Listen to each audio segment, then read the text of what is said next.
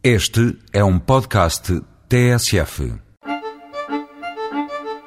Na ilha de São Miguel, Açores, vem um dos frutos portugueses mais apetecidos. O ananás de São Miguel chegou a esta ilha do Grupo Oriental em meados do século XIX, proveniente da América do Sul. As primeiras culturas de ananás forneciam as casas mais abastadas, em estufas aquecidas pelo sol.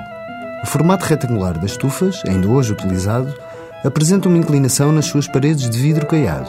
A parte superior, denominada de alboios, pode ser aberta para ventilação e assim controlar a temperatura interior. A primeira fase da cultura do ananás começa em estufas pequenas ou estufins, onde se plantam os rebentos ou brolhos a 10 cm de distância uns dos outros. São regados abundantemente nos primeiros 15 dias e depois de forma alternada. No fim do primeiro mês, os brolhos despontam, desenvolvendo-se aí durante seis meses. Depois passam para estufas maiores, para o plantio, e colocadas à distância de 60 cm, sendo regados diariamente nos próximos 15 dias e depois de forma gradual até atingirem a maturação. Feitas as contas, desde que é plantado ao corte, passa um ano. Entretanto, nos primeiros quatro meses é feito o fumo.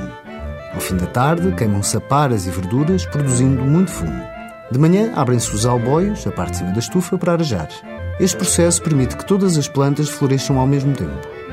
Resultado é o ananás de São Miguel, um produto DOP, denominação de origem protegida e um símbolo da cultura açoriana.